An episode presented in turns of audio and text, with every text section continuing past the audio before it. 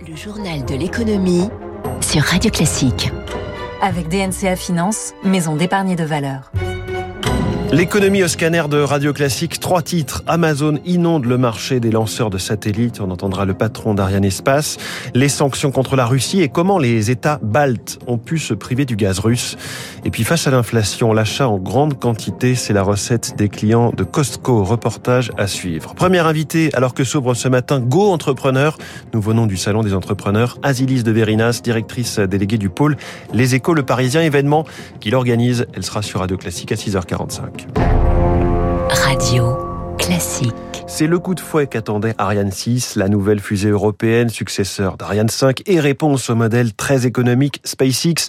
Une méga commande, 18 tirs prévus, les soutes pleines de petits satellites Amazon. Et ce, alors qu'Ariane 6 ne devrait faire son premier tir de qualification qu'à la fin de cette année. Beau succès donc pour Stéphane Israël, le président d'Ariane Espace en vendant 18 Ariane 6 euh, d'un coup, euh, nous réalisons le plus gros contrat de notre histoire. Ça va donner un élan euh, absolument considérable à ce programme. Ça montre que cette fusée, nous l'avions toujours dit, est parfaitement adaptée pour répondre aux nouveaux besoins du marché. Les nouveaux besoins du marché, ce sont beaucoup de satellites à déployer en orbite basse.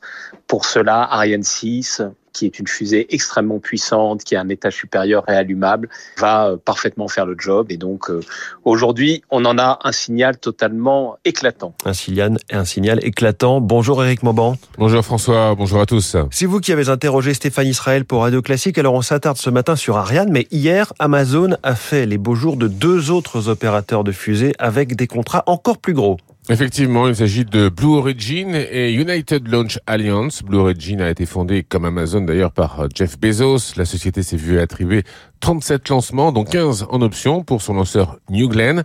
En prime, Blue Origin va construire les moteurs des Vulcan Center. Ce sont les lanceurs de l'autre compagnie, grande bénéficiaire de ce contrat, ULA, United Launch Alliance.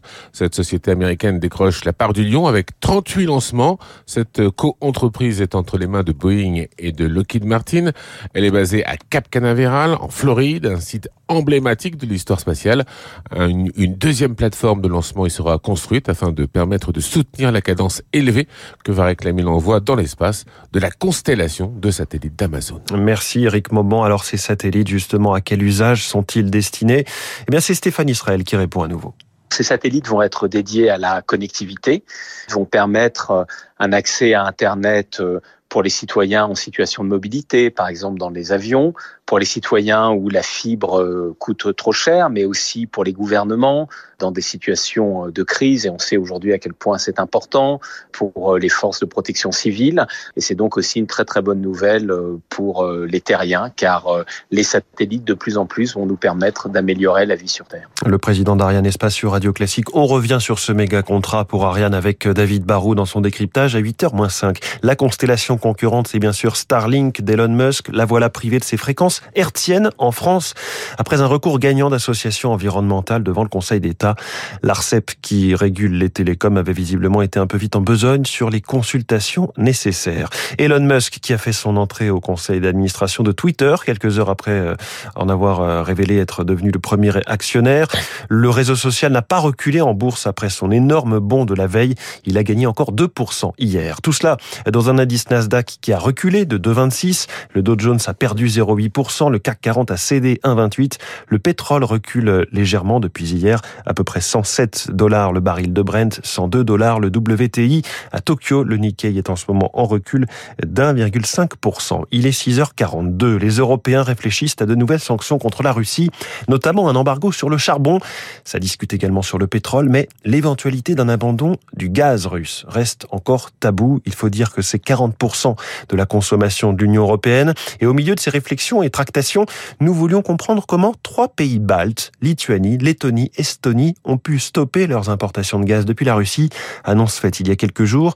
Eric Kioch a enquêté pour Radio Classique. Les capitales baltes, anciennes républiques soviétiques, tentent depuis trois décennies de couper le cordon avec Moscou, particulièrement en matière d'énergie, une émancipation qui s'est accélérée avec l'annexion de la Crimée par la Russie. Pierre Laboué, spécialiste des énergies à l'IRIS. À partir de 2014, la Lituanie s'est dotée d'un terminal de liquéfaction pour importer du gaz par bateau en provenance par exemple des États-Unis. Ce terminal peut recevoir les deux tiers de la consommation de gaz des trois pays baltes. Les Baltes peuvent aussi compter sur un stock important de gaz liquéfié, des alternatives dont ne dispose pas le reste de l'Europe. Et les trois pays réunis ne représentent que 2% des importations européennes de gaz russe. Pour la seule Allemagne, c'est dix fois plus. Berlin se montre d'ailleurs la plus réticente à une coupure totale pour préserver une croissance déjà ralentie par la pandémie. Thierry Brosse, géopolitologue des énergies à Sciences Po. L'Allemagne regarde son industrie comme un joyau et ne veut absolument pas faire face à une toute petite récession. L'Allemagne, ce n'est juste qu'un calcul économique. Selon le Conseil d'analyse économique qui a réalisé une première estimation des effets d'un embargo sur les énergies russes, le choc d'une telle mesure ne serait pourtant que modéré pour Berlin. Euh, Eric Cuoche, en France, la hausse des prix de l'énergie et des carburants devient la première préoccupation des entreprises, selon une enquête de la CPME auprès de ses adhérents, petits patrons. Une sur quatre, hein, une petite entreprise sur quatre en souffre, particulièrement en zone rurale, comme on va le comprendre très clairement avec ce témoignage à Saint-Étienne-du-Bois, dans l'Ain, de Didier Marie, gérant d'un magasin d'électronique et des arts de la table. Cette hausse du carburant a pour incidence de réduire la fréquentation de la clientèle en magasin. On sent bien qu'aujourd'hui, les clients ne se déplacent plus autant qu'avant. On le voit déjà par la présence sur le parking et leur volonté de nous demander à nous de nous déplacer. Et euh, forcément, nous, dans notre impact consommation carburant, ben, ça nous impacte bien évidemment puisque on devrait en théorie euh, répercuter cette hausse sur nos forfaits déplacement, mais on ne le fait pas. Donc, euh, bien évidemment, ça vient en réduction de notre marge opérationnelle. Cet impact est relativement lourd et on pourra le mesurer de manière encore plus significative la hausse reste toujours aussi présente. On reste sur cette question brûlante de l'inflation. Hier, sur Radio Classique, le patron de Système U, Dominique Schelcher, reconnaissait qu'on allait se rapprocher des 5% rapidement. Alors, face à ces hausses, les Français sont nombreux à changer leurs habitudes d'achat et chercher des astuces pour des prix bas, comme les clients de Costco, ancienne américaine, enseigne américaine, où l'on achète en grande quantité. Reportage dans les rayons avec Émilie Vallès à Villebon-sur-Yvette, dans l'Essonne. Dans cet immense magasin entrepôt, on achète le papier toilette par paquet de 42 rouleaux, le shampoing par pack de 3 flacons, de grosses quantités qui permettent d'obtenir des prix attractifs à l'unité. C'est ce qui a séduit Magali et son mari. Là, on va faire les courses pour un mois, et on va stocker, on va congeler. Ça demande une nouvelle organisation. Bah là, on a pris beaucoup de viande, un bris entier qu'on va pouvoir couper en deux, même en quatre, pour pouvoir congeler, pour euh, économiser. Avec une inflation en mars à 2,8% sur l'alimentation, acheter malin est devenu une nécessité pour Cécile, 47 ans croisés au rayon poissonnerie. Bah, les astuces, c'est euh, comme aujourd'hui, venir avec une amie et puis acheter en gros, en grande quantité et puis euh, se partager en fait pour diviser la facture. Là concrètement, on a acheté une barquette de 5 bars, euh, elle va en prendre 3, je vais en garder 2 et donc ça va faire 4 euros le poisson. Je pense que c'est plus que raisonnable. Je fais vraiment partie de la classe moyenne. Le salaire ne suit pas, donc toutes les petites astuces sont bonnes à prendre. Mais pour acheter chez Costco, il faut être membre et débourser 36 euros par an.